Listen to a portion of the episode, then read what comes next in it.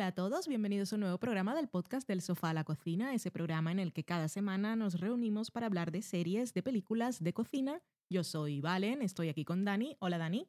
Hola, ¿qué tal? Muy bien, gracias. Por aquí anda Loki también, que os manda saludos a todos. Seguramente o probablemente y ojalá lo escuchéis durante el programa, que yo sé que a la gente eso le gusta. Ojalá no mucho tampoco. No, lo, lo suficiente. Un saludito solo. Este es nuestro programa 127, que es mogollón. Es el número 13 de la cuarta temporada. Y hoy tenemos dos series, dos películas, una receta y muchos mensajes en la sobremesa. En las series traemos series de que no son las normales de Estados Unidos. Traemos dos series británicas que se están emitiendo en Estados Unidos en el canal Sundance. Una es de Channel 4 y la otra es de Sky Atlantic. Estamos hablando de Babylon y de Fortitude. Y en las películas seguimos con nuestra visita a las películas candidatas a Mejor Película en los Oscars 2015, que son en esta ocasión las que empiezan por D, The Theory of Everything y The Imitation Game. Hablaremos sin spoilers de todo, igual en la película os avisamos si queremos comentar algo, pero en principio podéis estar tranquilos. Ese es el menú de hoy. Nos vamos a la semana en serie.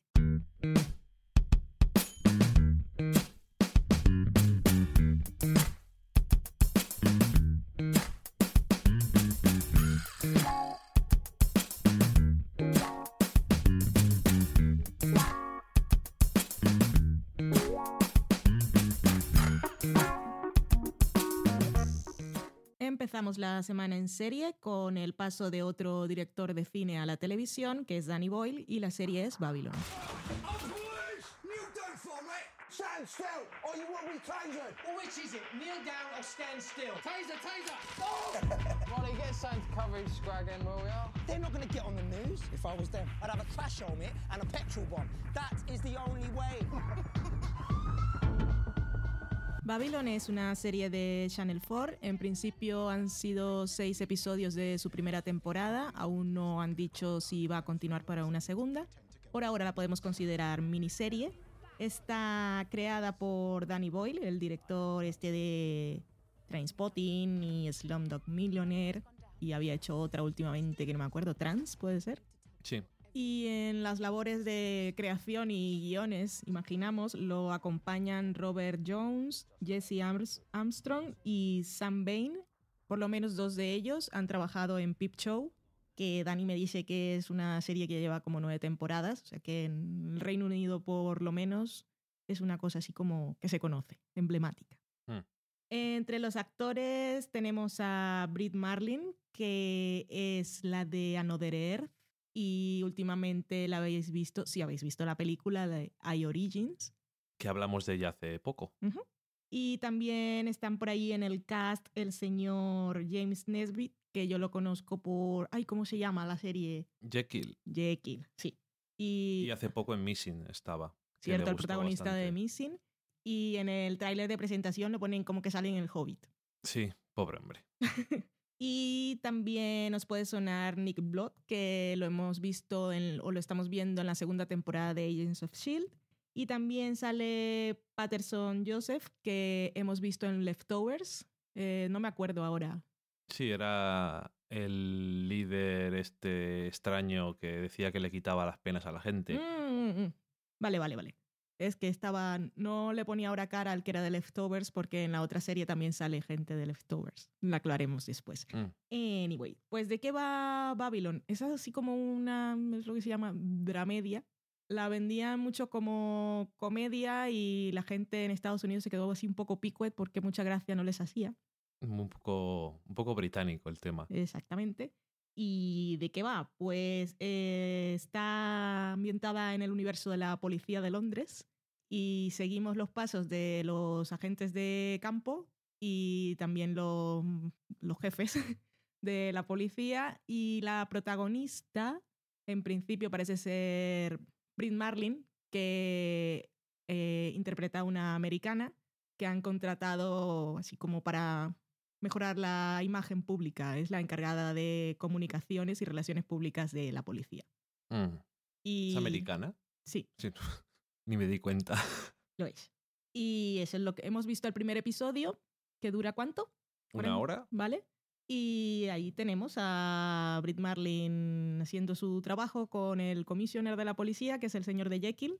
Y tenemos a los agentes de campo que tienen sus historias, tienen que solucionar cosas. El que sale en Agents of Shield, por ejemplo, acaba de tener un problema de estos de disparar a una persona que iba desarmada y lo han devuelto ahí a las labores de la calle sin que haya tenido un proceso de recuperación. Ujú. Y por lo que parece, pues se va a liar mucho la cosa. Hay Muchos intereses por ahí y eso de querer limpiar y mantener la imagen de la policía, pues, pues es lo que se llama manipulación. Puede Ujú. llevar a cosas complicadas. Y de eso va la serie. Y he visto el primer episodio y me ha parecido bien, pero esas cosas que mm, no me ha emocionado mucho. Me interesa, pero no me intriga demasiado. O sea, supongo que sí podré ver más episodios, pero no está ahí en, en la lista de que pones cuando pones la lista de pendientes algunas cosas parpadean y dices, ay me toca me toca me toca y esa está como apagada por ahora. Sí, como dices tú, lo de... Bueno, en el Reino Unido lo vendía como comedia y creo que Sundance también lo vendía como comedia. Mm, es un poco comedia parecida a esas comedias de la burocracia inglesas. sí un Un poco, poco, de como Zico Fit o 2012 y cosas sí de es del estas. espíritu de Zico Fit pero claro al ser el episodio más largo porque de Zico Fit yo creo que era de Sí, media la hora de media hora. entonces el ritmo es diferente y no todos los personajes están para la comedia como en la otra No, pero eso, tiene de repente hay momentos de comedia. Un poco. Es más que comedia, a veces es un poco. eh, un poco de crítica indirecta a ciertas cosas. Por ejemplo, hay un momento que está la prensa y hay un problema en una cárcel y la prensa le pregunta que de qué son las pizzas que han pedido. Eso está muy bien. No, lo del proceso de negociación de Sí, las este- pizzas y los toppings, ya de- entre la policía y los que estaban ahí con sus cosas, fue muy divertido. Pero ya cuando la prensa empieza a preguntar, es- tuvo su gracia. Es un poco así como eso, una especie de crítica social surrealista porque parece un mundo real, pero pasan cosas un poco, un poco exageradas. Pero en general no es tanto una comedia como un drama que tiene a veces cosas mm, que pueden ser graciosas. Que, no sé, lo que pasa que es que a lo mejor a veces en el Reino Unido o, o en- o en, Ingl- o en Estados Unidos también, mm, si es un drama, es un drama. Ya es, pero sobre todo en el universo en el que está enmarcado, al ser la policía, estamos acostumbrados a dramas policiales. Sí, Bueno, que no sea Brooklyn Nine-Nine, que claro, es un ejemplo de comedia que me estaba saltando. pero eso es, eso es una comedia comedia y Mm. esto es un paso, es una cosa un poco más realista, pero también como tiene que ver mucho con cosas de la imagen pública y, bueno, el primer episodio sobre todo, ya que la protagonista es de relaciones públicas, pues tiene mucho que ver con eso y también da para muchas cosas de cosas que se pueden estropear y, movidas de estas que tienes que arreglar. Es muy es muy eso del estilo de, de, de Fit en el sentido también de que están, se mueven todo el rato los personajes de un lado a otro haciendo cosas y todo el rato hablando y no paran de hablar. Pero también me recordó un poco a veces al estilo de Danny Boyle en el sentido de que es muy... y se mueven mucho las cosas. Y en ese sentido, al principio me costó un poco acostumbrarme, o al principio era un poco más exagerado ese ritmo o ese estilo, que me mareaba un poco o era un poco como me está sacando una cosa, otra cosa, otra cosa y no, no me importa ninguna. Y según fue avanzando el episodio, no sé si se asentó más o ya estaba más metido y me pareció mejor. No me disgustó a mí tampoco, me pasa como a ti, que vería otro episodio probablemente, pero no sé, tampoco eso estoy... ¿Cuándo vemos el siguiente ya? ¿Por qué no lo estamos viendo? ¿Qué está pasando? Los que había escuchado que la habían visto ya, no toda, eran críticos americanos, decían que al final del tercero había un super cliffhanger. Uh, Y eso, entonces tenían que ver el cuarto porque no se podían quedar sin, con, con esa incertidumbre. Ok, Pero el cuarto no los dejó con ganas de ver el quinto, y solo son seis. Pero bueno, que ellos estaban un poco así, no, no le pilló el punto a la serie. Si es que como es un- eso sí, creo que es una cosa muy británica. Se han exportado con bastante éxito algunas cosas británicas más dramáticas que cómicas. Me da la sensación. Luego las cómicas las adaptan y hacen sus versiones pro. Sí, Porque realmente mm, en esta época que en el, en el Estados Unidos Sundance Channel, Netflix, eh, la PBS están comprando un montón de series británicas, no quiere decir que no tengan un poco de humor alguna, pero son más dramáticas que otra cosa. O la BBC América es más drama, más drama, drama, drama. Eh, Entonces, ese puntillo, es que los británicos son muy suyos también. O sea, tampoco la gente de otras partes de Europa igual les acaba de coger la cosa. Depende. Y en este caso, a mí no me, a mí no me disgustó. Yo os recomiendo que le echéis un ojo al primer episodio, está bastante bien. Y los actores están más o menos bien. El señor James Nesbitt es un poco como el Malcolm Tucker a veces de la serie, pero en la que lleva la serie es la, es la chica protagonista que, bueno, le dan ahí cosas de...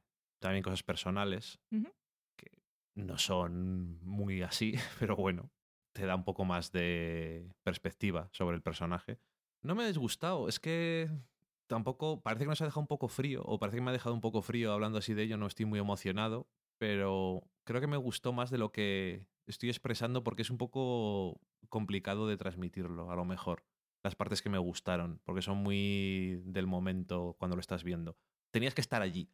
Tienes que estar allí y tampoco vamos a revelar todos los momentos buenos porque entonces echamos a perder el episodio. Como hacen los Exactamente. trailers de las películas y no es Mm, nuestra intención. Exactamente. Pero sí, es un es una serie que nos muestra una cosa diferente. Sí, porque hay muchas series de policías y incluso en Estados Unidos hay series de policías un poco más de a pie de calle y con cámara como Southland o cosas así, pero esto es otro tipo de forma de, de aproximarse al tema. Y bien está. Vale, pues ahí tenéis Babylon, seis episodios y la siguiente serie es Fortitude. The river did come to me straight into to hold it, but it just ran through my fingers.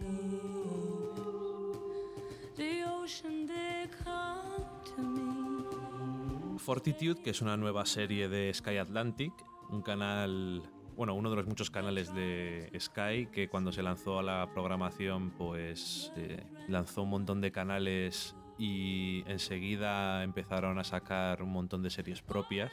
Sky Atlantic, Sky One, incluso otro canal que no me acuerdo ni cómo se llama, pero bueno, tiene un montón de series suyas. Y también muchas coproducciones con Canal Plus, hablamos de una de ellas eh, una vez, o incluso con Starz.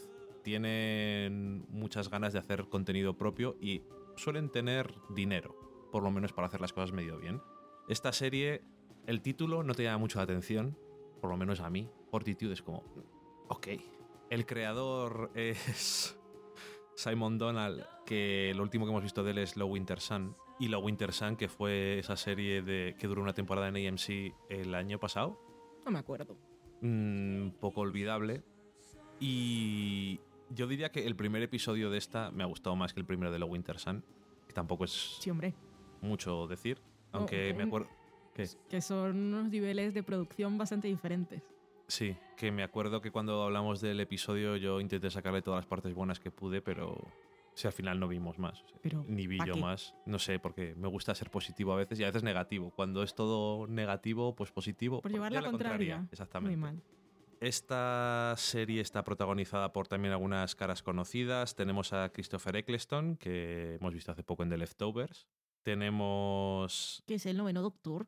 también el noveno Doctor Who, pero a él no le gusta que lo recuerden, así que yo tampoco. me da igual. Eh, también está Stanley Tucci, que no sale en el primer episodio, saldrá en el segundo. Es un americano que llega eh, del exterior a hacer ciertas investigaciones. Ahora cuento de qué va la serie. Eh, hay más actores que nos van a sonar, como Michael Gambon, que es así un mítico. O incluso tenemos a una española, Verónica Echegui, que fue Valen la que se dio cuenta. Dice, esta me suena de Yo soy la Juani. Y esa ef- efectivamente es la protagonista, que por cierto habla muy bien inglés, Sí. todo se ha dicho. Además no desentona nada porque en esta serie los acentos están un poco por allí y por allá, porque hay suecos, daneses, noruegos, ingleses, americanos, gente de todas partes, todo el mundo hablando inglés, más o menos, a veces con acento, a veces no, según les da. Cada uno habla como se le pone la punta del nabo y lo mismo da, ¿no? Es un sitio como que, o sea, no desentona porque es un sitio, es Fortitude, que es el nombre del pueblo, que acoge a todo tipo de personas, entonces, bueno, ahí está. ¿Y de qué va la serie? Pues estamos en este pueblo, un sitio donde ¿Dónde está ese pueblo? está situado en, en el círculo ártico, eh, en Svalbard, una zona que hace un frío de cagarse vivo, al lado de un glaciar y tenemos pues diferentes cosas. En principio se supone que es un lugar en el que no, o sea, tienen policía, pero no hay crimen ni nada porque la gente tampoco no es pobre, todo el mundo tiene trabajo, hay minas de carbón, cada uno tiene su trabajo y ya está, todo el mundo es feliz. Como dice en cierto momento, obviamente todos sabemos que esto es una de esas declaraciones que para que lo dices en alto, nada puede salir mal. Eh, también tenemos a unos investigadores de fauna que están, pues eso, viendo diferentes animales y demás, investigando el glaciar, donde parece ser que la gobernadora está intentando que se ponga un complejo turístico para intentar llevar dinero porque las minas de carbón pues están terminando para llevar dinero a la zona.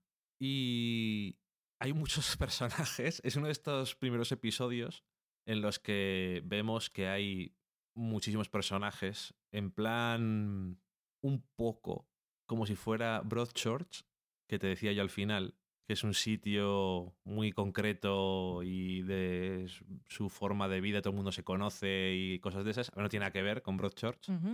Y lo que desencadena todo, no sabes, porque la primera escena vemos a alguien disparando a alguien, pero parece que eso igual no tiene demasiada importancia. Luego vemos diferentes relaciones entre los personajes y todo termina en el primer episodio con una cosa un poco más dramática, que supongo que será como el detonante para la trama de la serie. Y mm, no me disgustó este primer episodio. La verdad es que no tenía, vamos, no tenía muchas ganas de verlo, no tenía ni puñetera idea de qué era. No me disgustó, la verdad. Me dejó eso, esa sensación de aquí están pasando o han pasado y están pasando y van a pasar muchas cosas, hay muchos personajes, las relaciones entre todos no siempre están claras. Entonces necesitas más episodios para que se pongan en juego todas esas relaciones o todas las cosas que pueden pasar aparecen un montón de personajes que no sabes a qué vienen, hay gente nueva que llega al lugar, hay que, por lo que he entendido yo, hay que llegar allí en avión o en helicóptero. Está separado de tierra firme, de alguna forma. No sé exactamente cómo es la geografía de este tema, pero bueno, es un sitio aún más aislado todavía, si puede ser. Todo muy blanco, mucha nieve, mucho frío, muchas casas estupendas que tiene todo el mundo, como dice Valen siempre, cuando estábamos viendo. Uy, qué casa más chula. Sin alarmas, porque ahí no pasa nada. Exactamente. Todos, todos tienen su trabajo y todos son felices. Nadie se pregunta por la vida de los otros, ni si hace bien o mal su trabajo, es totalmente indiferente. Y tienes a policía jefe que, como pregunta un investigador británico que llega nuevo, es un poli bueno o un poli malo, y dice, no lo sabemos porque no tiene que hacer nada. Ya veremos. porque por eso hay serie. Si no hubiera conflicto, pues no habría serie. Entonces, es.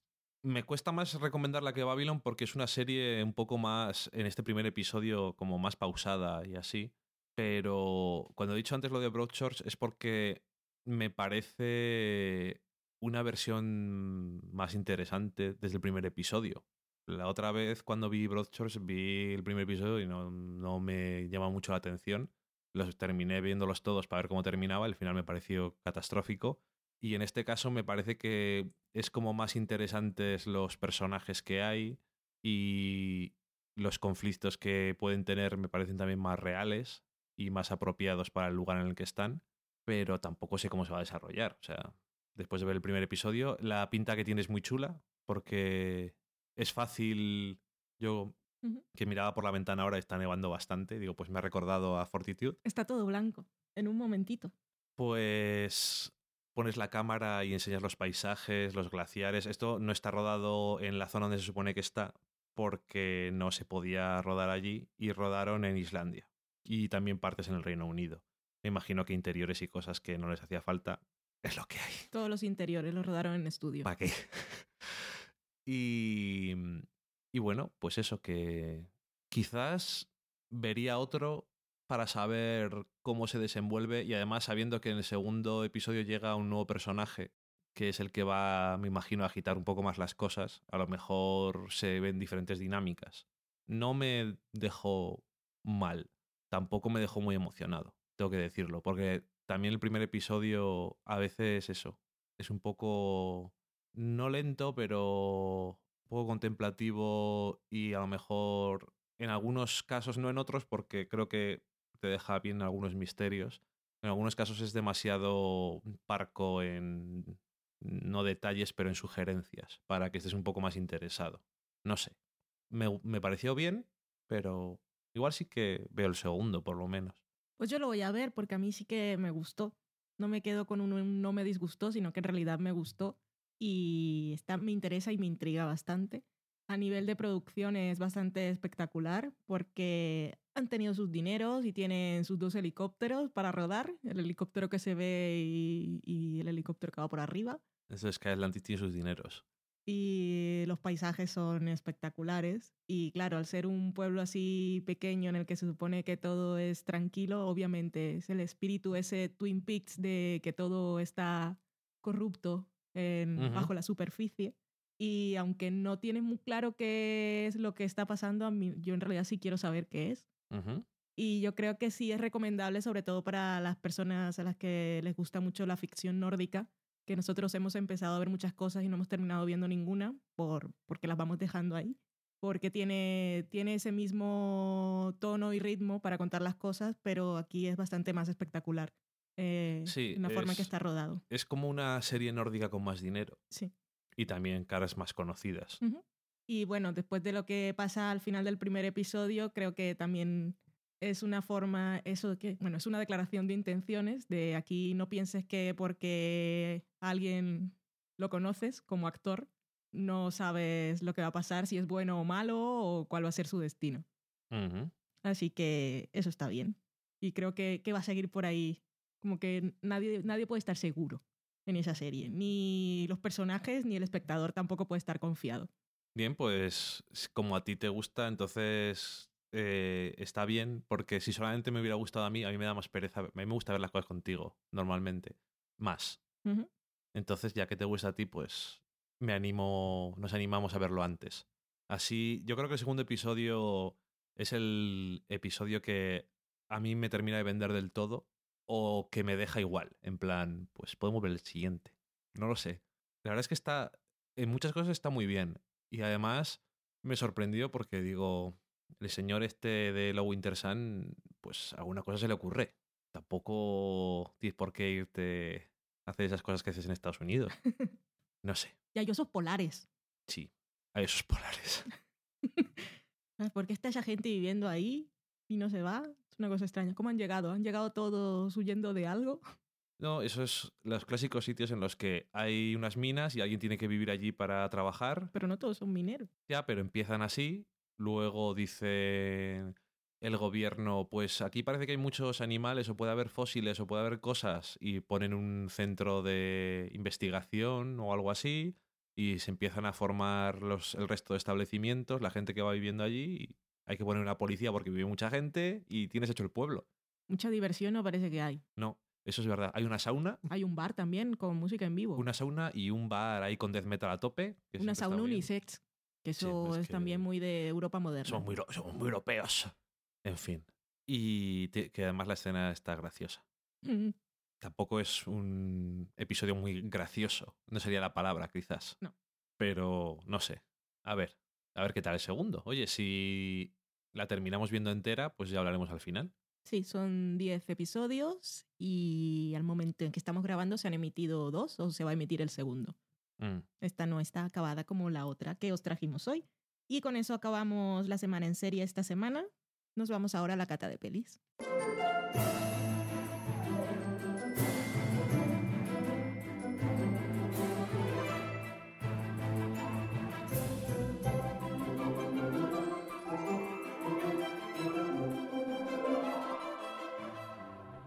Empezamos con el primer biopic candidato al Oscar, mejor película de este año, es The Theory of Everything.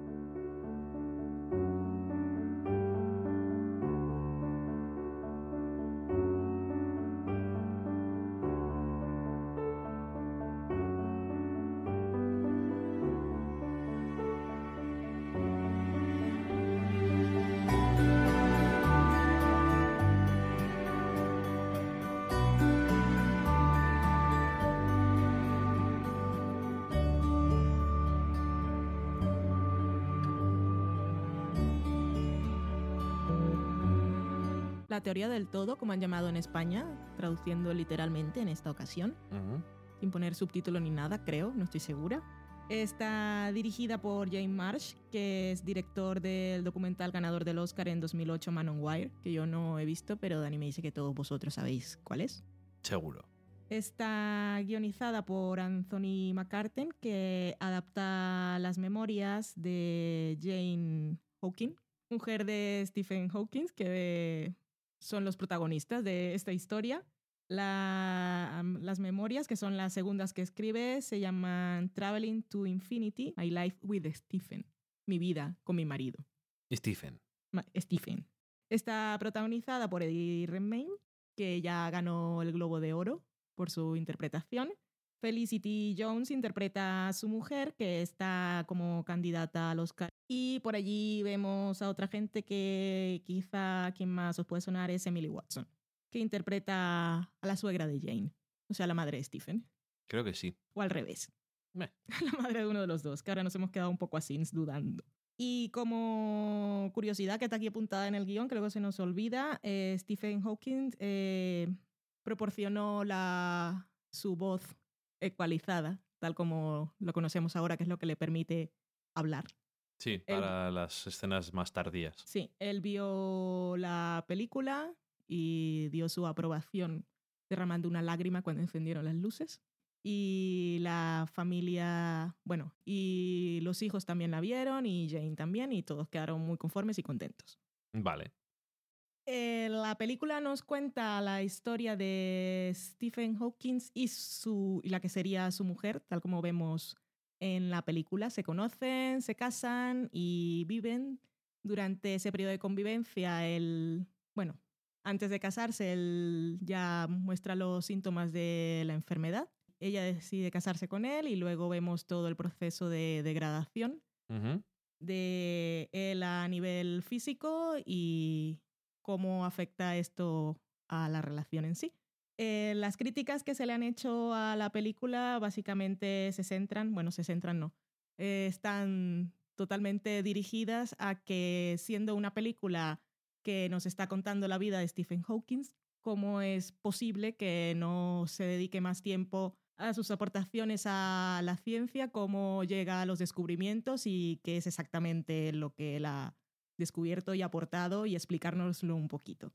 Y viendo la película, a la que tengo que decir que yo llegué con las expectativas súper, súper, súper bajas por todo lo que había escuchado, que aparte de esto era también a nivel de realización, que era muy telefilmera, no solo a nivel de realización, sino que tiene sus problemas que yo también veo, pero sobre todo a nivel de historia.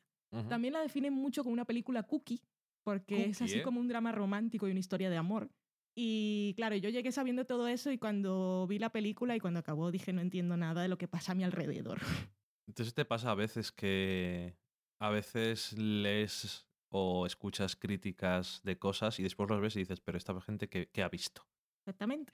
Sí tengo que decir que a nivel de fotografía, bueno, no hablo de puesta en escena ni movimientos de cámara, sino el color de la película, sí me mantuvo distraída mucho tiempo porque no entendí y yo supongo que tenían una intención y esa gente sabe más que yo y yo no he sabido pillarla.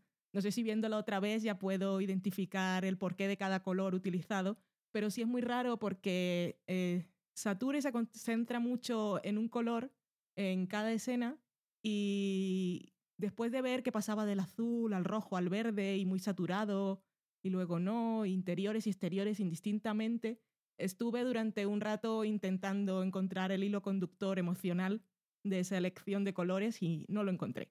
Entonces ya lo dejé pasar. Eso Pero ya- no quiero decir que está súper mal hecho porque yo supongo que ellos saben más que yo. Sí, pero algo, algo hay mal hecho cuando eres tan consciente. Porque si no es algo como más... Pero no me atrevo a decir que está mal hecho porque no tengo los conocimientos ni la experiencia. Pero ha fallado en algún nivel. En el nivel ha fallado de en el nivel de que no me ha llegado. Y creo que es un problema que está así como extendido, porque llama la atención, porque no, no, es, no son elecciones de color que además se dan en postproducción, eso es color que han puesto allí digitalmente, Ujú. no, no es casual. Y, y bueno, debería haberlo pillado y no lo pillé. Luego me estaba imaginando, intentando encontrar una explicación, em, que no sé cómo se llama, no sé si tiene un nombre, pero hay una web que se dedica a coger cada fotograma de, o no sé si cada fotograma o cada tres, cada 24 de una película y te arma como un cuadro y queda así como la, represent- la, colorimetría de la película. Que si lo hacen con una película de Wes Anderson, por ejemplo, se mantienen los mismos colores, pastel. Te podrías hacer unos cuadros muy chulos para la casa. Ujú. Y entonces estaba pensando que quizás con esto, si alguien lo hiciera, podría quedar algo así como, como el cosmos. no lo sé, no estoy segura. Ok. Esa fue, mi, esa fue mi última explicación a mí misma. Bueno, no, Hawking, no le des tanto mérito por si acaso. Bueno, Pero habla de lo demás. Entonces, ah, hablando de las críticas y eso, tengo que decir que a mí la película, después, no sé si es por las expectativas tan bajas que tenía, eh, ya no, no a nivel de producción ni nada, no me llamó especialmente la atención, pero a nivel de historia sí. Y me parece una historia bastante valiente. Primero entendiendo que es la historia de ella. Está basada en un libro que es mi, mi vida con él. Y aunque hay algunas cosas que están desde el punto de vista de él al principio y después al final, el punto de vista principal de toda la película lo lleva ella. Y es ella la que nos cuenta la historia y es ella la que nos cuenta su drama. Y me parece que si la gente no ha podido ver lo que a mí más me llegó de la película, no entiendo, pero me parece una película súper valiente porque está muy lejos de lo que me están vendiendo como una historia de amor y un amor que lo supera todo. Sí. Y en últimas, más allá de la vida de Stephen Hawking, que todos sabemos más o menos quién es, y quien se haya quedado insatisfecho con la película puede acudir a sus libros, que son muy interesantes y ellos explicarán todo mucho mejor que lo que nos explica ella de la patata y el guisante. Ujú. Sobre todo teniendo en cuenta que durante, a partir de un momento de la película él ya no puede hablar todo el tiempo. Entonces sería absurdo contarnos toda la vida de él, que ya la conocemos. Y es mucho más interesante contarnos la vida de ella y cómo es eso de vivir con un genio que se cree Dios y ser ella la responsable de cuidarlo en todo momento, que ni siquiera su propia familia se preocupa por ponerle una rampa para que pueda subir la silla de ruedas y luego la juzgan todo el tiempo. Pero bueno, que a mí me encantó el personaje de Jane y me gustó mucho la, interpre- la interpretación de Felicity Jones, que por supuesto no es tan brillante y no destaca tanto como la de él que sufre una transformación física, pero la frustración de ella se ve y se transmite muy bien, de mantenerse a su lado y cuidarlo, pero sentir y hacernos saber que no era feliz. Es que sin duda lo que más me llamó a mí la atención es eh, ver la película y darte cuenta de que si no, te, si no sabías antes que está basado en unas memorias suyas, pues no te das cuenta de cuál es la película al final. Y sí que él no lo hace mal. No, si yo me he dicho que no. No, no, que no digo eso. ¿Y Que no, digo que, que dicho? no digo que tú lo hayas dicho. Que yo estaba. yo estoy, Nadie ha dicho que él lo hace mal. Estoy hilando mis cosas. Ok.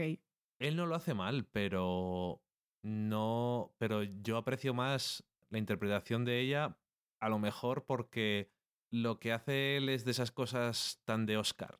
Hmm. Que a veces es como. Bueno, ya sabemos quién la- a quién van a nominar al Oscar.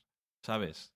Que no es porque lo hagan mal, pero que es como muy llamativo y gente que hace eh, que interpreta a alguien que tiene algún tipo de discapacidad o algún tipo de enfermedad o sufre alguna transformación o adelgaza mucho o engorda mucho, que no quiere decir que lo hagan mal, pero que eso enseguida es como que les llama. Uh, Es punto extra. Es el punto. Y en cualquier caso, el comentario no es para dejar de menos la interpretación de Eddie Redmayne, sino para destacar la de Felicity Jones. Y luego la película en sí, tengo que decir que me reí más de lo que pensaba, porque tiene muchos momentos así de humor Sí, tiene algunos, un par por lo menos. que tienen su gracia. Y me interesó bastante cómo siendo una película que es un biopic y no tienden a ser excesivamente sutiles y cosas de estas.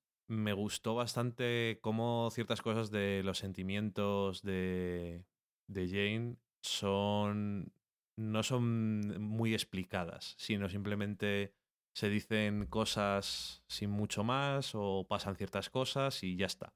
No es muy explícito en las cosas y, y me gusta cómo lo tiene resuelto es- en ese, en ese tema.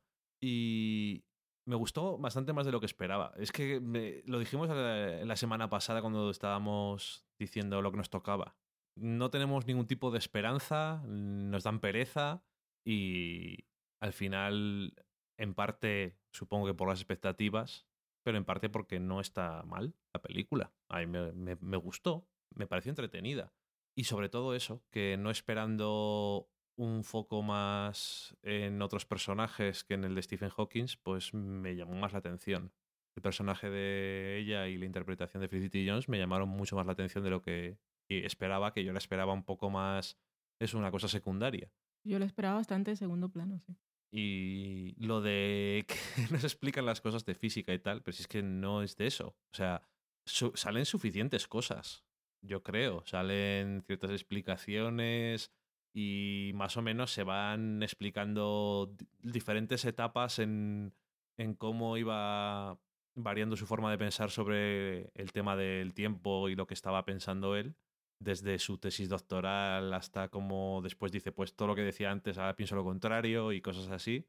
Todos esos momentos quedan claros y quedan bien explicados y de una forma no condescendiente, pero bien explicada. Mm. Pero yo no creo que si quieres in- eh, meterte más en eso, están los... Te lees eh, una breve historia del tiempo o seguro que hay algún documental. Es que esas cosas son... es que O te lees la Wikipedia. o te lees la Wikipedia y vas como Dios, pero que realmente esta película no es tanto sobre eso. Se trata más sobre, No es sobre eso. la vida de. Bueno, no es tanto, no, no, no trata sobre eso. Trata sobre estos personajes, sobre todo el personaje de ella, cómo se unen en un principio, las circunstancias en las que se unen y cómo eso puede afectar a la vida de los dos. Tampoco queremos decir mucho, aunque sea un biopic y todo el mundo puede saber muchas cosas, porque yo creo que es curioso de ver. A mí me gustó.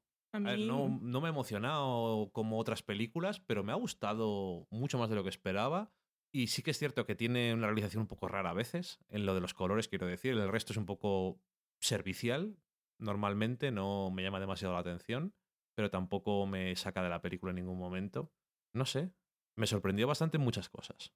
sí, es una película que no habría visto si no hubiese estado en estas de candidatas a los Oscar, No, pero no me arrepiento y en realidad me, sor- me sorprendió mucho para bien.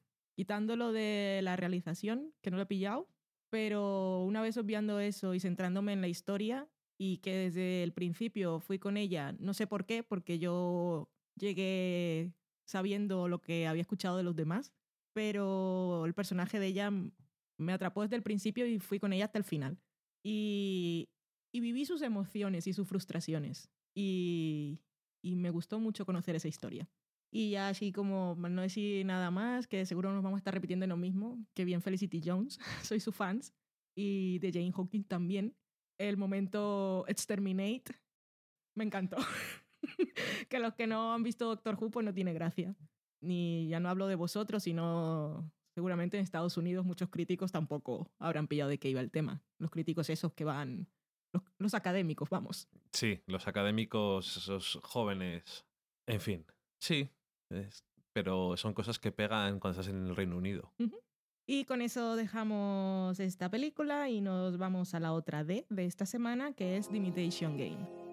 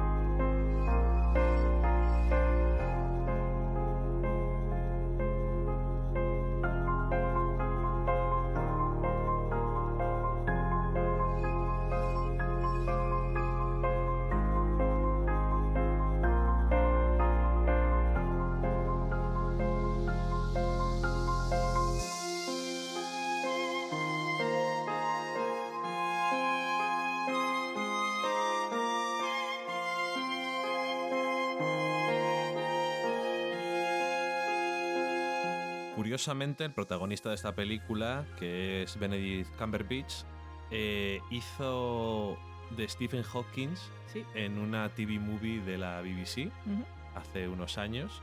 Igual ahí podéis conocer más la historia, si os No habéis quedado con ganas. No tengo ni idea de cómo será aquella, ni en qué está basada, ni no. A lo mejor esa, a la gente que se ha quejado de eso igual le interesa más.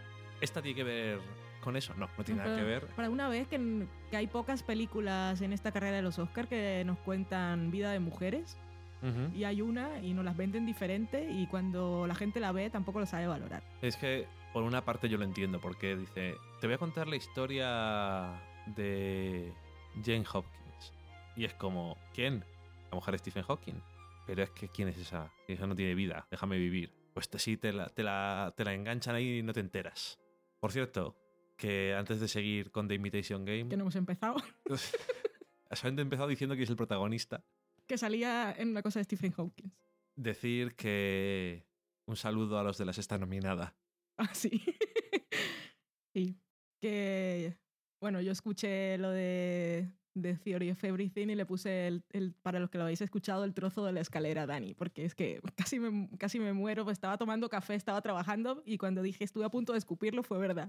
Yo dije, pero ¿cómo pueden ser tan bestias? Y se lo puse a Dani. Y pensé que me iba a reír.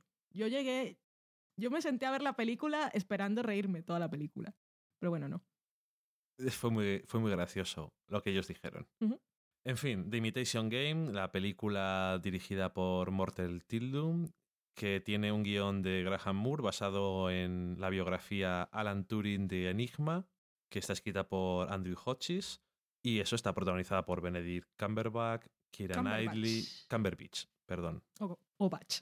eh, Keira Knightley, Matthew Wood, Rory Kinnear, Charles Dance, Mark Strong, o sea, hay un montón también de actores bastante conocidos británicos. También es un biopic que está basado en una historia real. Aquí nos vamos a la Segunda Guerra Mundial y mm, la vida de Alan Turing, que es un profesor eh, de matemáticas en Cambridge, que es reclutado durante la Segunda Guerra Mundial para unirse a un grupo de gente que están intentando descifrar el código de los nazis, que se llamaba Enigma, y así conseguir algún tipo de ventaja en la guerra, porque se la estaban metiendo doblada a cada, a cada paso, se estaban mandando todo el rato mensajes y no podían saber lo que significaba ninguno, aunque les podían escuchar todos. Y básicamente, pues trata sobre eso y sobre la vida de este hombre. Empieza la película después de la Segunda Guerra Mundial, en el 53, me parece recordar. También nos cuenta cosas de su infancia. Es un poco, al contrario que, la, que de Theory of Everything, aquí está muy, muy, muy, muy centrado en el personaje protagonista Alan Turing. También hay una mujer en su vida, que es la interpretada por Keira Knightley, pero realmente sí es secundaria. Mm. Y aquí también hay críticas que le han hecho a esta película. El personaje protagonista es gay y dicen que no se habla lo suficiente de que es gay o que se pasa muy por encima, cosas al final, de que se ha incluido y que no se ha incluido.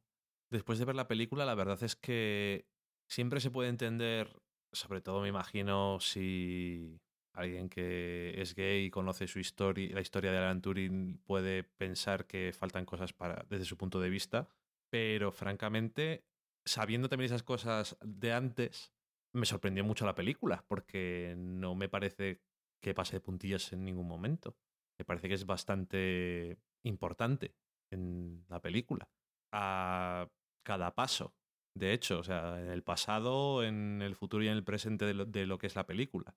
Y tampoco iba con muchas expectativas, porque también la veía como una de esas películas en las que tiene un protagonista que es un genio y hace una mente maravillosa y cosas así. Y es de la Segunda Guerra Mundial de británicos y tal, que me da un poco de pereza. También me gustó más de lo que esperaba. Digamos que al final las dos películas me gustaron mucho más de lo que esperaba. Pero esta... No sé si, no sé si me gustó menos o la disfruté menos. Es que son muy distintas las dos películas. Y esta película es mucho más dramática y a veces es una especie de thriller casi, aunque no sale de unas localizaciones muy concretas, pero yo creo que transmite bastante bien ciertas tensiones y ciertas cosas que están los, los riesgos que tienen los personajes. Sobre todo, creo que la película tiene muchos puntos a favor porque los actores son bastante buenos todos. O sea, desde, mira, el señor de Juego de Tronos. Y da igual porque, aunque sí que te suene Juego de Tronos, tú le ves haciendo de un militar de alto mando y te lo crees totalmente. Y Cumberbatch, la verdad es que también creo que hace bastante bien su papel, aunque al principio no es cosa suya tanto. Al principio es un poco típico. Tampoco, siendo una persona real, tampoco me, sabe un poco mal decirlo así, pero es un poco típico personaje que hemos visto muchas veces. Pero creo que como tiene algunas cosas más por ahí de interés, pues tiene más momentos para, para lucirse. Y los demás personajes, que son todos bastante secundarios, como son bastante sólidos todos. Sale Matthew Good, que es un tío así que a mí personalmente tiene una cara que me cae bien. A mí también. Y luego a algunas mujeres que conozco les parece muy atractivo, o sea que eso también siempre ayuda. Pero creo que se apoya a lo mejor demasiado en, en este personaje. O sea, eh, la, la película es demasiado Cumberbatch y Alan, y Alan Turing. Ah, Ya sé que una de las críticas es que no se cuentan demasiadas cosas, creo que se cuenta todo bastante bien. No digo que no sea su historia y que no sea interesante, sino que los demás personajes en algunos momentos me falta un poco. No sé, el flashback lo entiendo, las escenas de flashback entiendo de qué vienen y a dónde van, pero no estoy seguro de que sean completamente necesarias. A lo mejor son un poco más melodramático en lo que aporta a la película. No por eso, no porque no sea necesario, sino porque a lo mejor ciertas cosas ya sé que es mejor enseñar que hablar de ello, pero en este caso podías haber estado ahí un momento, cuentas un par de cosas habladas y la película no, no habría perdido tanto para mí. Y a lo mejor puedes haberte, podías haber visto más después de la Segunda Guerra Mundial y eso. No sé. Eh, Es que tampoco tiene muchos fallos para mí. Lo que pasa que eso me deja un poco, un poco más frío que, que The Theory no la veo tanto esa película que, cuidado, que estáis diciendo que The Imitation Game no puede ganar el Oscar y está ahí, ahí, a tope. Si gana el Oscar, no porque sea una mala película, pero viendo las demás que hay me descojono. Punto. Punto final.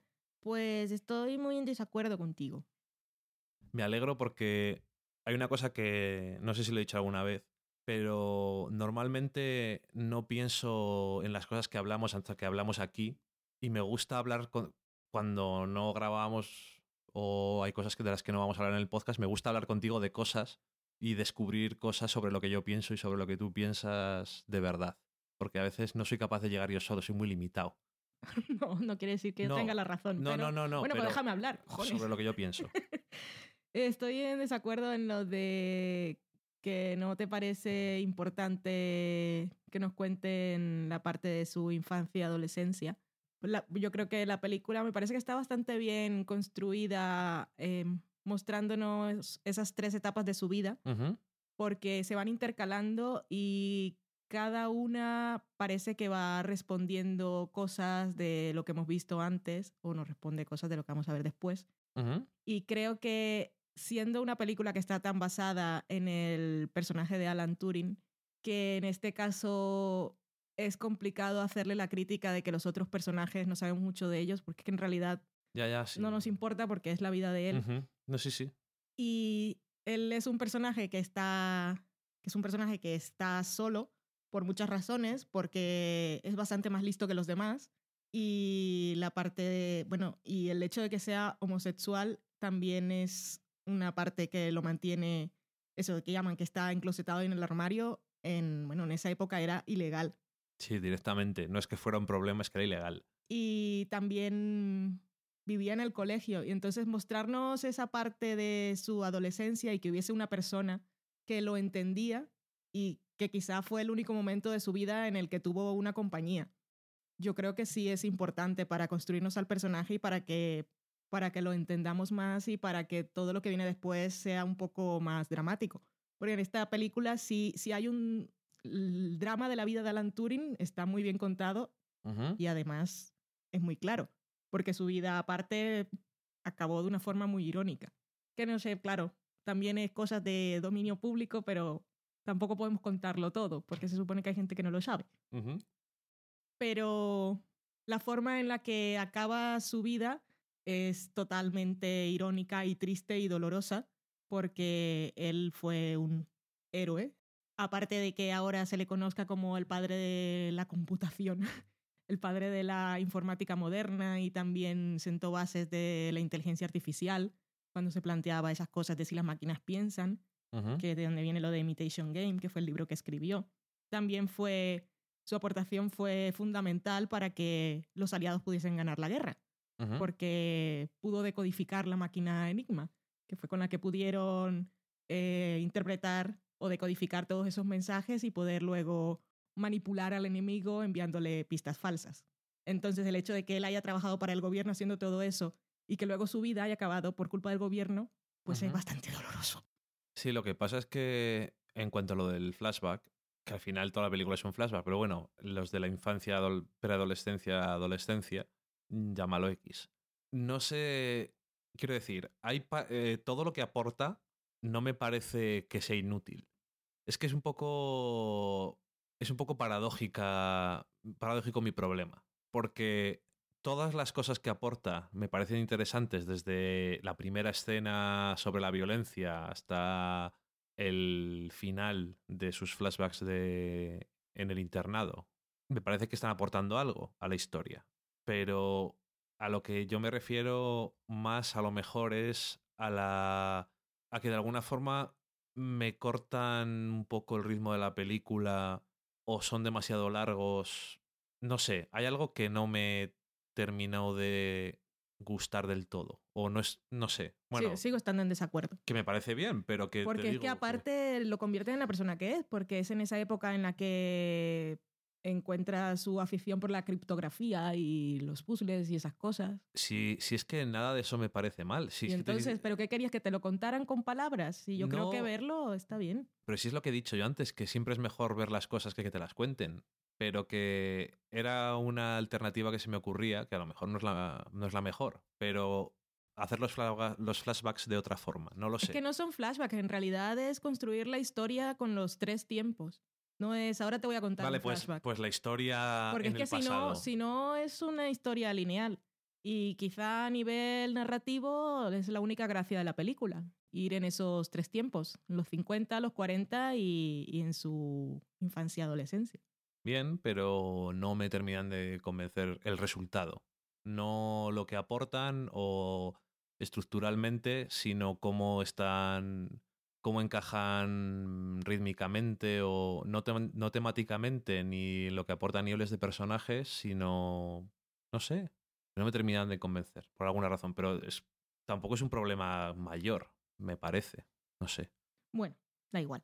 Entonces, lo otro que eran las críticas a la película, que se le ha criticado que es que las críticas así en titulares era que no es lo suficientemente gay.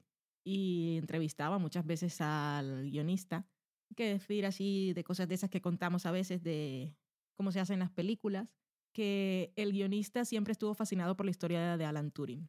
Y él estaba loco por poder escribir un guion sobre su vida. Y cuando hablaba con su representante o con colegas así, eh, es muy joven, tiene creo que 31 años. Le decían, no, hombre, no, eso no le interesa a nadie, un matemático gay, pero ¿dónde vas? Guerra mundial, bah, qué aburrimiento. Te digo, ¿eh?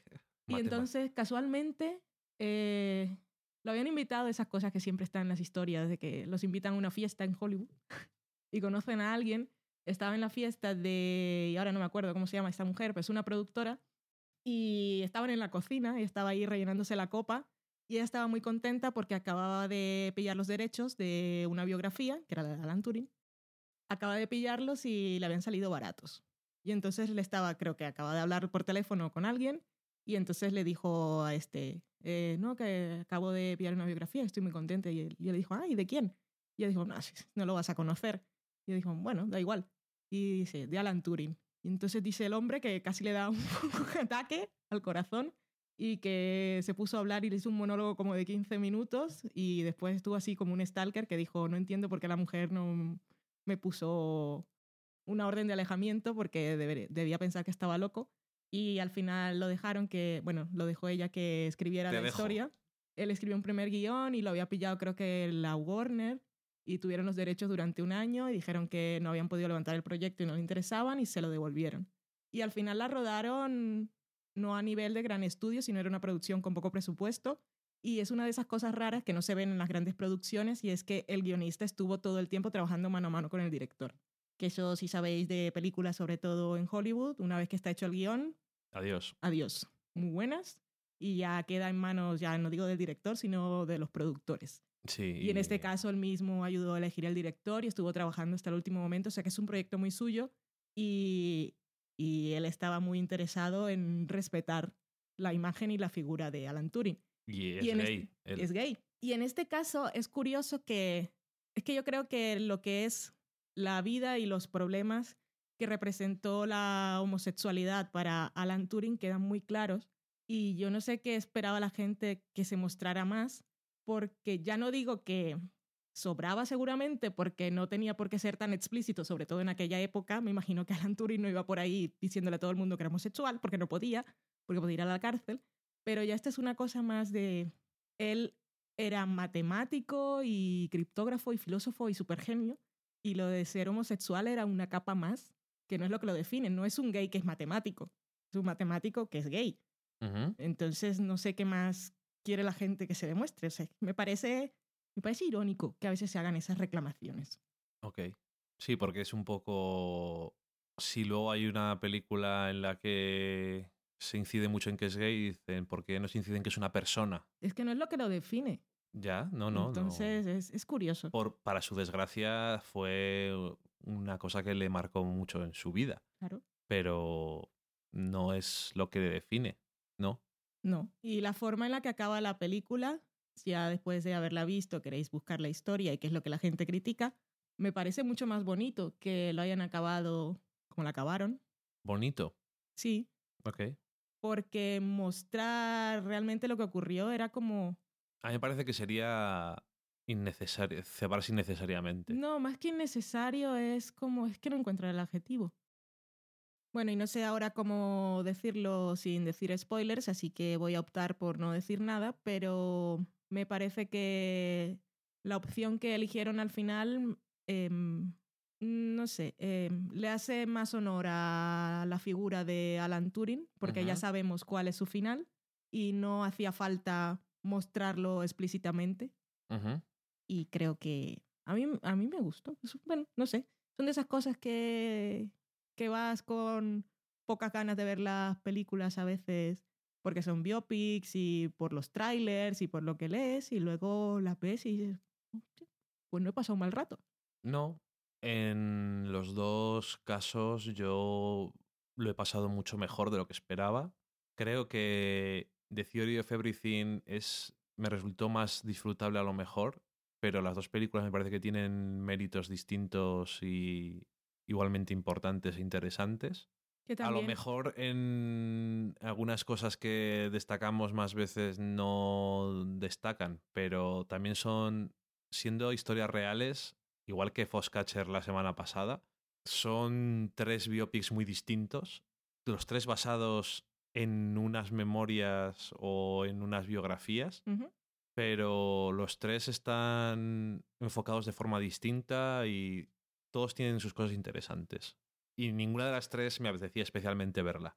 No, y también hay, que, que ya lo mencionaste un poco al principio, lo de que dijiste que era un poco thriller, pero creo que también hay que destacar el, bueno, y destacarlo como un mérito, el hecho de que consigan generar algo de tensión Ujú. Cuando están trabajando con la máquina, Sí, porque ellos no están en la guerra, están ahí en... sí, sí, eso es lo que me refiero, que Y es, están ahí con, con una máquina, es un poco con unos rotores. es un poco thriller porque es como algo de espías, pero no es de gente que está ahí escondiéndose. no, y ni, como- siquiera están... ni en el campo de batalla, ni están en ni un están almacén. descifrando mensajes todo el tiempo. Están en un almacén metidos Sí. haciendo ciertas cosas. Ujú. No por no decir nada más, pero no hay mucho más.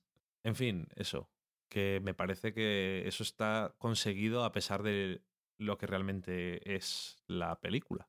Y tiene un momento muy gracioso cuando el personaje de Kira Knightley entra en un sitio a hacer un examen. Sí. Te ha ayudado. Seguro que lo has hecho tú. No sé por qué me hizo gracia, pero. En fin. ¿Qué nos toca la semana que viene, Valen? No sé. Bien. La semana que viene nos toca American Sniper y Selma. Dos películas muy American. Parece. También pereza. a ver si me llevo una sorpresa. Como esta vez. Sobre todo con Selma, que no he leído nada ni escuchado nada. No. Solamente he leído un comentario, o sea, de Twitter, y no me acuerdo quién lo dijo ni en qué idioma. Simplemente se me quedó la idea en la cabeza de que la estaban pasando muy por alto la película, pero que estaba muy bien.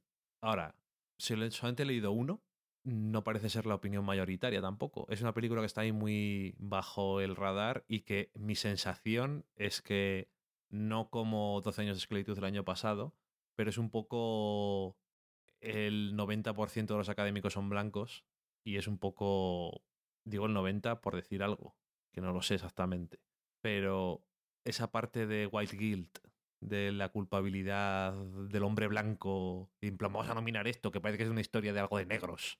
No sé, pero lo que sí haremos la semana que viene es explicar cómo es el proceso de elegir las películas nominadas, que tiene su truco, que a veces son ocho, que a veces son nueve, que a veces son diez, y no es fácil conseguir la nominación, pero ya eso lo contaremos la semana que viene, que es un poco largo de explicar. Sí, sí, eso simplemente lo digo porque son esas sensaciones que a lo mejor desinformadas de el estereotipo que tengo yo de los americanos académicos. Y ya está. Muy bien, acabamos la cata de pelis de esta semana, nos vamos a la cocina.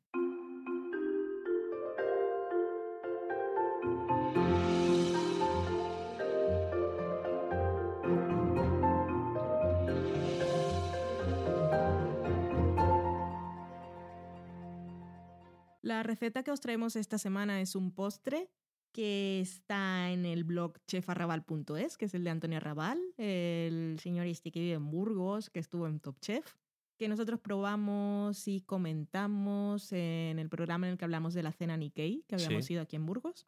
Y el postre se llama zanahoria, queso y jengibre, que tiene un nombre así como Genérico. ¿a dónde vas? Pero que así para que lo imaginéis, yo casi tiendo a pensar en ello como una nueva forma de hacer una tarta de queso que no va al horno y que se puede hacer en moldes individuales. Ok. Entonces tenemos tres preparaciones y las iré diciendo cada una paso a paso con sus ingredientes. Empezamos con lo que será la tierra de zanahoria y jengibre, que para ello necesitamos tres huevos, 100 gramos de azúcar, 50 gramos de jengibre en polvo, 150 gramos de zanahoria rallada, medio sobre de levadura, 70 gramos de harina y un poquito de sal. Entonces ponemos en un bol los huevos, el azúcar, el jengibre en polvo, la zanahoria y el puntito de sal, lo mezclamos todo bien y luego añadimos la levadura y la harina. Cuando tengamos ya una masa homogénea, juntamos un molde con mantequilla, precalentamos el horno a 180 grados, igual podemos precalentar el horno antes, y ponemos la mezcla en el molde, lo dejamos allí durante 25 minutos. O sea, lo metemos en el horno, después de 5 minutos lo bajamos, bajamos la temperatura a 170 y le dejamos 20 minutos más. Serán 25 minutos en total. Sacamos, dejamos enfriar, pasamos por un robot de cocina y con eso conseguiremos la textura de tierra. Ok. Reservamos. El segundo paso, aunque no está en el título, sería una salsa de yogur de curry. Ok. Para eso necesitamos 40 gramos de yogur natural, sin azúcar, 8 gramos de azúcar y curry al gusto. Es un poquito, para darle un puntito al gusto. Esto lo que hacemos es mezclarlo todo, poquito con una cuchara y ya está, reservamos. Qué fácil. Y el tercer paso, que es lo más rico de todo, es el mousse de chocolate blanco y queso de cabra. Es que claro, el título no dice nada de lo que lleva al final. No, es todo mentira. Para esto necesitamos 300 gramos de chocolate blanco, eh, 500 mililitros de nata líquida, 50 gramos de queso de cabra, de rulo, 450 gramos de queso tipo Filadelfia y dos hojas de gelatina. Primero ponemos a hidratar las hojas de gelatina en un poco de agua fría. Fundimos el chocolate blanco al baño María, con mucho cuidado que no se pase, porque el chocolate blanco cuando se pasa queda una textura súper horrorosa, que hay que tirarlo y volver a empezar. Y reservamos. Aparte montamos la nata, añadimos las hojas de gelatina que les habremos escurrido el agua, incorporamos el chocolate blanco fundido, mezclamos los quesos y reservamos en la nevera. Ok. Y al final es el montaje, que esto cada uno como quiera. En el caso de Antonio, él lo que hace es poner la tierra en el plato, así como si fuera tierra, y luego hace una quenelle con el mousse de chocolate, que es eso que se va haciendo... ¿Qué es eso? ¿Qué es eso? La quenelle es eso que parece una croquetita que se va haciendo con ayuda de dos cucharas. Sí, sí. Pero explícalo, que... Eso, pero yo le iba a explicar. Si yo no sabía lo que era tampoco. Y lo rodeamos, lo rodeamos, esto es alejado de la tierra y del mousse, ponemos las tres bolitas de la salsa, que esto va al gusto, porque igual alguien no quiere eso. Pero yo lo que he pensado es simplemente poner, por ejemplo, la tierra, que sería como la mezcla de galletas que se hace en, en una cheesecake, y luego poner el mousse y dejarlo en la nevera. Sí. Y con eso yo creo que sería suficiente. Si sale como lo hizo él, que lo dudo, porque ¿Por por eso no somos profesionales. Qué bueno está. Sí, este, tengo pensado hacerlo este mes.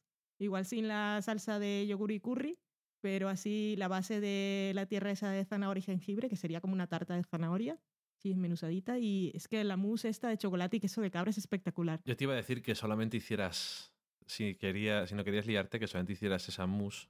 La otra opción que tenía es, la estrella de esta receta es la mousse esa de chocolate. Con eso os podéis quedar ya para siempre. Otra opción es con galletas Oreo. Mm, hacer la tierra así, picar, a, picar mogollón las galletas con la mousse esta de chocolate y ponerle una galletita Oreo así encimita. ¡Ay, qué rico! Haz un bol de eso y ya está. A mí las... ¿Cómo has dicho que se llama? Las quenel. Kenel. Ok. No, a mí no me hagas Kenel. Yo quiero unas, Cucharadas. unas cucharadas. cucharón. Sí, sí. Pero sí, igual lo hago con eso de Oreo, que me lo he inventado, a ver qué tal queda. ¿Te lo has inventado ahora mismo? Sí, ahora mismo, tal como hablaba. Es que es el puro genio que... que- Soy brillante. Se ha acabado la cocina, ¿no? Ahora aquí hablando de postres, no tenemos. Hemos cenado antes de grabar, a ver qué tal nos funciona el tema. Pero es para, para que el alcohol no te afecte tanto. Sí, porque siempre acabo muy perjudicada. Así que dejamos la cocina, ponemos una promo y nos vamos a la sobremesa. Agencia ROM presenta. Y os preguntaréis, ¿qué es eso de Agencia ROM? Fácil, somos una productora de audioseries. Y eso de las audioseries son nuestra particular evolución de los seriales radiados y las radionovelas que quizás algunos recordaréis. Nosotros te damos las historias, los personajes, el resto lo pones tú. Así que deja volar tu imaginación y sumérgete en nuestras historias haciendo las tuyas. ¿Te gusta lo que oyes? Agencia ROM, donde los sueños se escuchan. Porque no solo es escuchar, es imaginar. www.agenciarom.es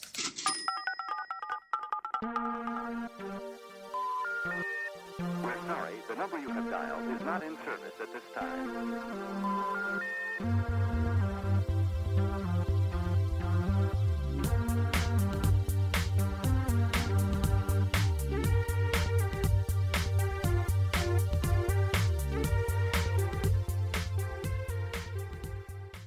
Llegamos a la sobremesa, eso quiere decir que ya se está acabando el programa, ya podéis empezar a descansar de nosotros, porque en este momento no estamos dando nuestras absurdas opiniones, sino que vamos a comentar lo que nos habéis dicho vosotros mismos durante esta semana.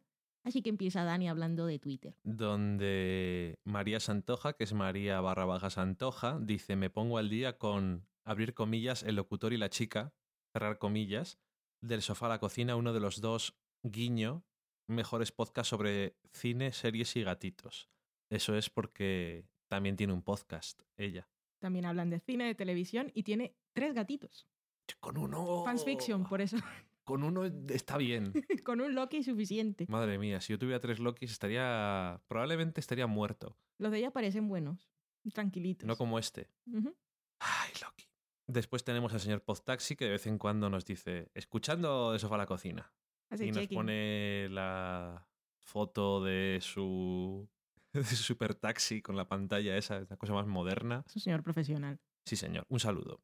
Maitechu, que es Mari Margolis, dice que seguirá nuestro consejo de ver Birdman un día que le pille de buenas. Eso es tu consejo marca Valen. Sí, por si acaso, pues la película está muy bien, pero sí, reconozco. Y y a ti te, te pareció. puede ser un poco que va de egos y hay mucho ego. Y el director guionista tiene el suyo y queda Sí. ahí reflejado. Es metaego. Meta, metaególatra.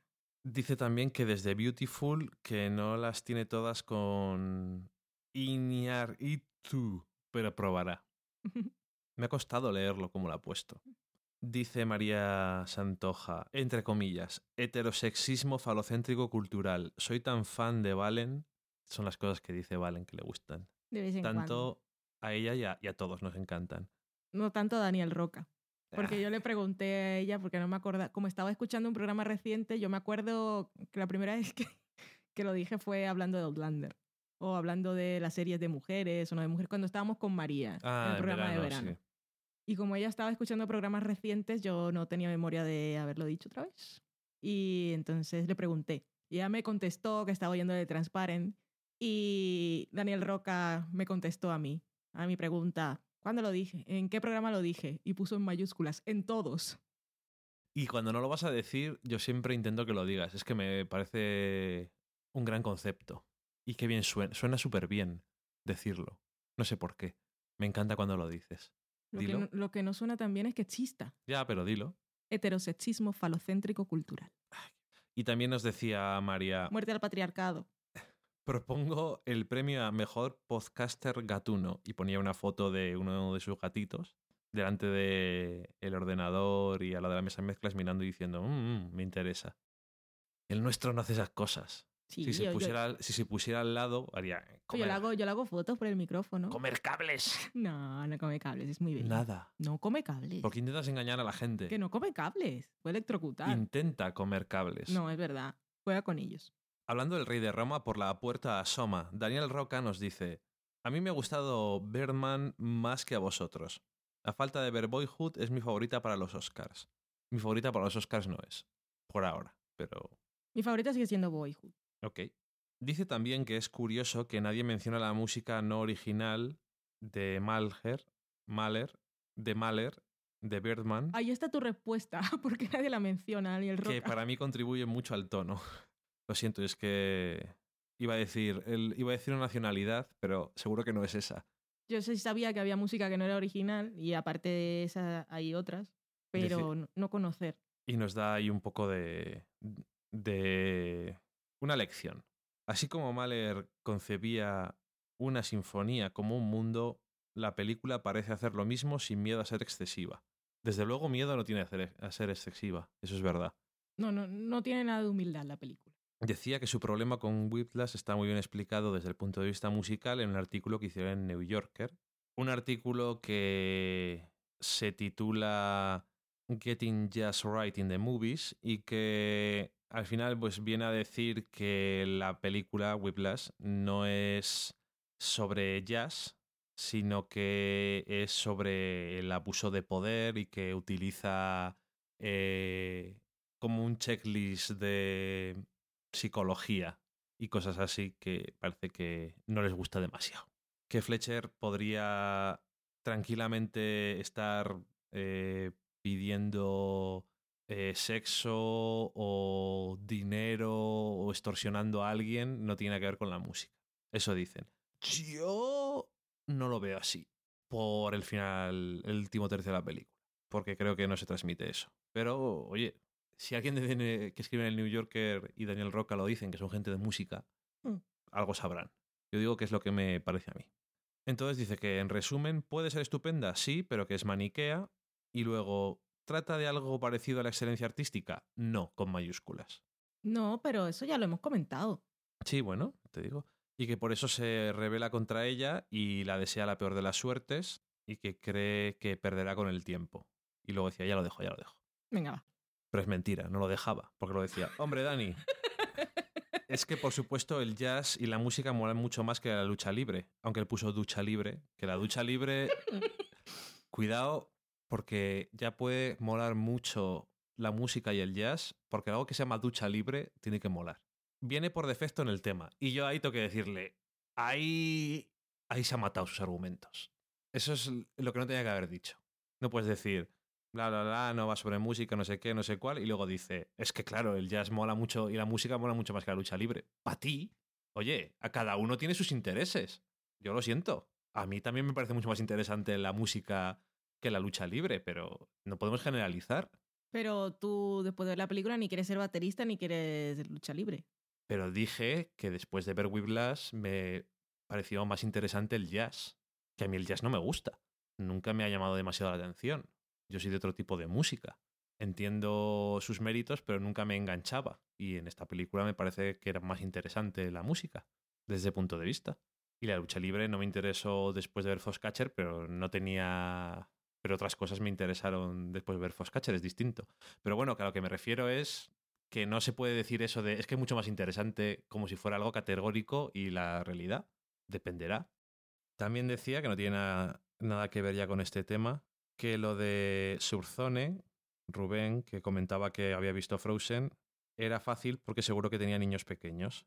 Y le respondía a él que sí, que tenía tres niñas, que la, vio, la vieron en Estados Unidos y estuvieron allí durante la locura de Frozen y se saben todos los diálogos, todos con mayúsculas, y las canciones en tres idiomas. Me imagino que en catalán, castellano e inglés. Porque Podemos asumir que son esos tres idiomas. espero, si se saben en otro idioma distinto, encima, ya saben demasiados idiomas. Estos niños de hoy en día nos van a comer. Daniel Roca nos respondía a nuestra duda de la semana pasada, que puso aquella foto con, unas una tirita, esos dedos ensangrentados de baterías, que decía que el dedo era suyo, por supuesto. Que estuvo haciendo un taller de danza y percusión africana y pasa lo que pasa.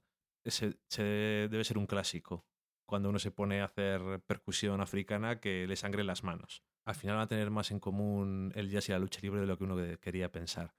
Carmen Moreno decía que es Carmenia Moreno del ex podcast es digo porque ya no graban más, ¿no? Que es Carmenian Dallas, pero tiene otro nuevo que es Recomienda Pod, que dice, acabo de ver Togetherness y ya entiendo por qué les gustan los hermanos Duplas a De Sofá a la Cocina. Pues decir que hemos visto los dos siguientes episodios, el 2 y el 3. El 4 no se emitió el domingo pasado de cuando estamos grabando hoy porque era la Super Bowl. Y la verdad, a- mí me han gustado más que el primero. Sí. O sea que sí que le veo más futuro de lo que pensaba. No porque no me hubiera gustado el primero, sino que a lo mejor no veía por dónde iba a ir la serie y me ha interesado. Y una tacita de amor, que es Miriam Vero, con B, decía que culpa a Valen, a Crítico en Serie y a Miss McGuffin y a nosotros, en general, de añadir a mi larguísima lista de series The Good Wife. De Me da igual a quien le eche la culpa, bebé, siempre está bien. Regla Carmona, que es Regla Carmona en Twitter, decía que no se había parado de reír con lo del bolso de caballos, que es suyo, que soy una señora cincuentona que le gustan esas cosas. Lo siento, pero a mí me dio miedo. El miedo irracional de los caballos. Yune, que es Yune Duendecilla, dec- se reía y decía que lo del Spider-Man era suyo aunque no tuviera avión. Yo lo, lo lié todo. Me pare, parecí. Con la lista de la semana pasada. Y decía regla, pues hemos salido las dos bien con los comentarios.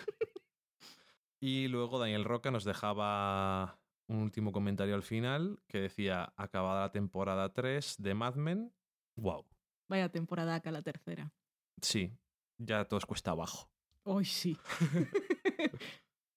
Luego, la semana pasada dijo Valen, oye, que tengo aquí dos mensajes de iTunes que no has leído, Monger.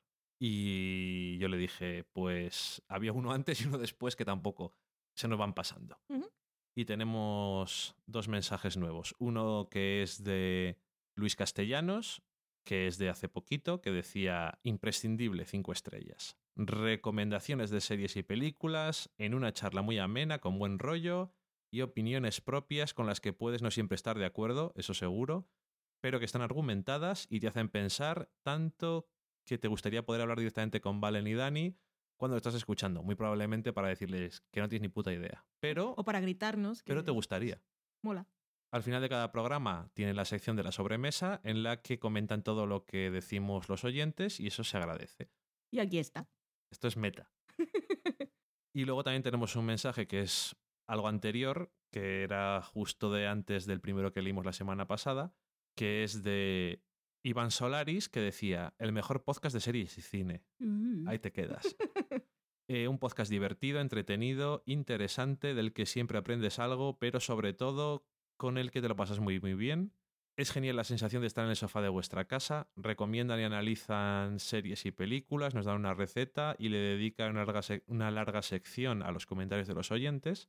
Y es el único podcast que comenta Mad Men semana a semana. Y este año se acabará. Calla, pero Ay, ¿por qué Porque me hay? acuerdo siempre. Déjalo estar.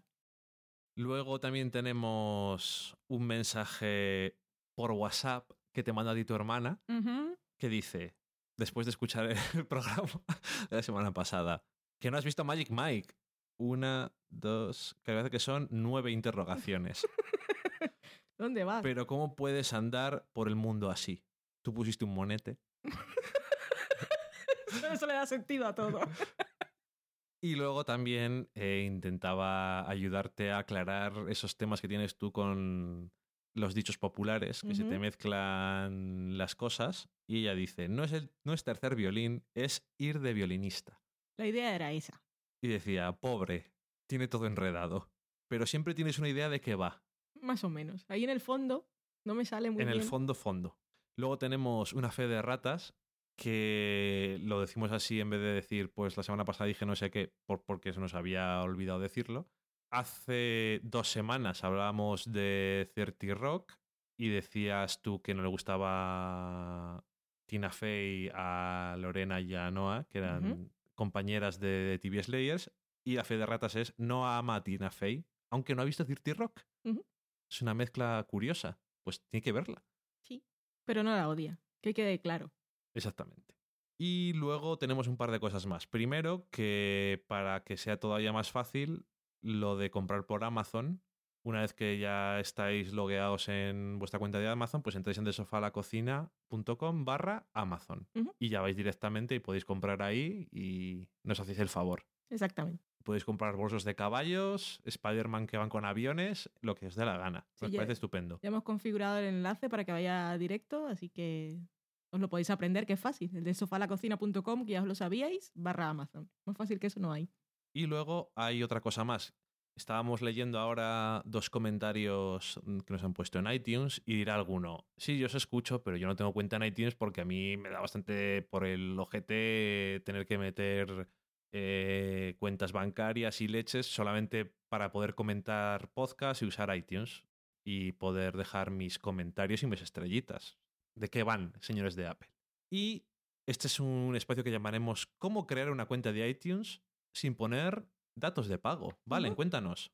Pues es muy fácil. Abrís el programa. Debéis tener una cuenta de email, que eso yo creo que lo tenemos todos. Valen hasta las de Hotmail si queréis.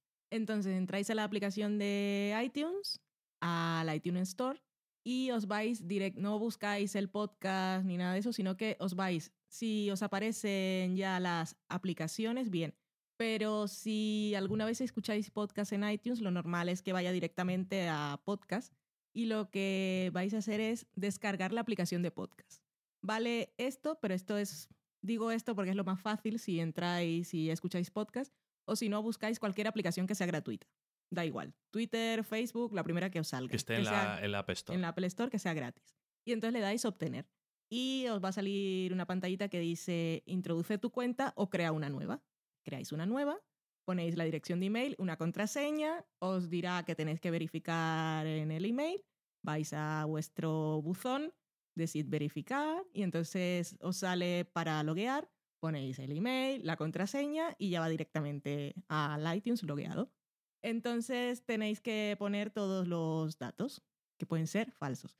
Entonces, la gracia de esto es que una vez entráis a, a partir de una aplicación gratuita, os van a salir las opciones que son tarjeta de pago, Visa, American Express, Mastercard, y ya aparece marcado por defecto ninguno, que es la única forma de que aparezca ninguno. De otra forma, siempre tendréis que poner una tarjeta de crédito. O sea que la única forma es intentando comprar algo Gratuito. en la App Store que sea gratuito con Exacto. una cuenta nueva.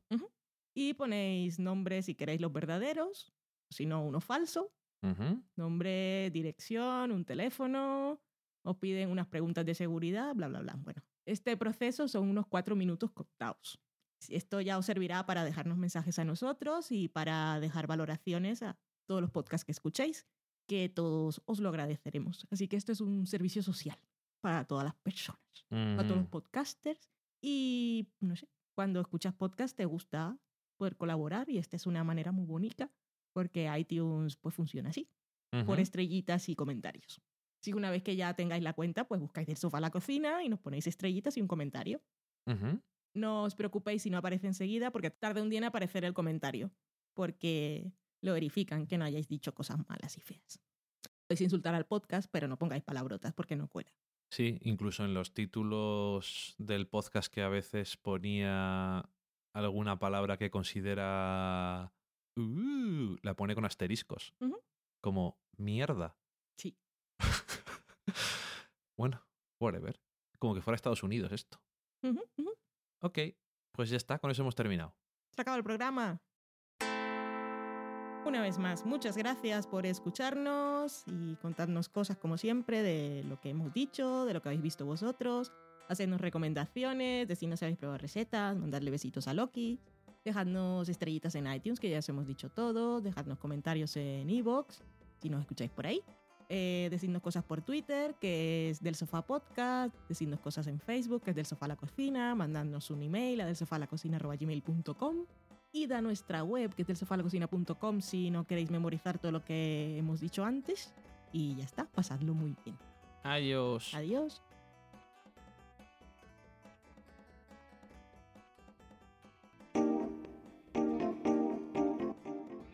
Acabáis de saborear un programa del podcast del sofá a la cocina. Para prepararlo hemos usado los siguientes ingredientes. Un Dani, una Valen y una licencia Creative Commons, reconocimiento no comercial, compartir igual. Cuando tenemos los ingredientes, los picamos muy finos, los dejamos pochando en una sartén y cuando estén caramelizados, los mezclamos con la licencia Creative Commons, que, cuidado, no admite uso comercial de la obra original ni derivadas, que se tienen que distribuir con la misma licencia que la original, siempre citando a los creadores. Después de 10 minutos, condimentamos la mezcla con iTunes, iBooks, Twitter y un poco de Facebook. Si no encontráis las adecuadas en el mercado, buscad el nombre del blog. A continuación, introducimos en el horno y, después de 30 minutos, lo servimos aderezado con música distribuida con licencia Creative Commons a través de Jamendo. Al final del post correspondiente vienen especificadas concretamente. Si tenéis alguna duda con respecto a la receta o a cualquier otra cosa, podéis preguntarnos a través del correo electrónico del sofá a la cocina Buen apetito.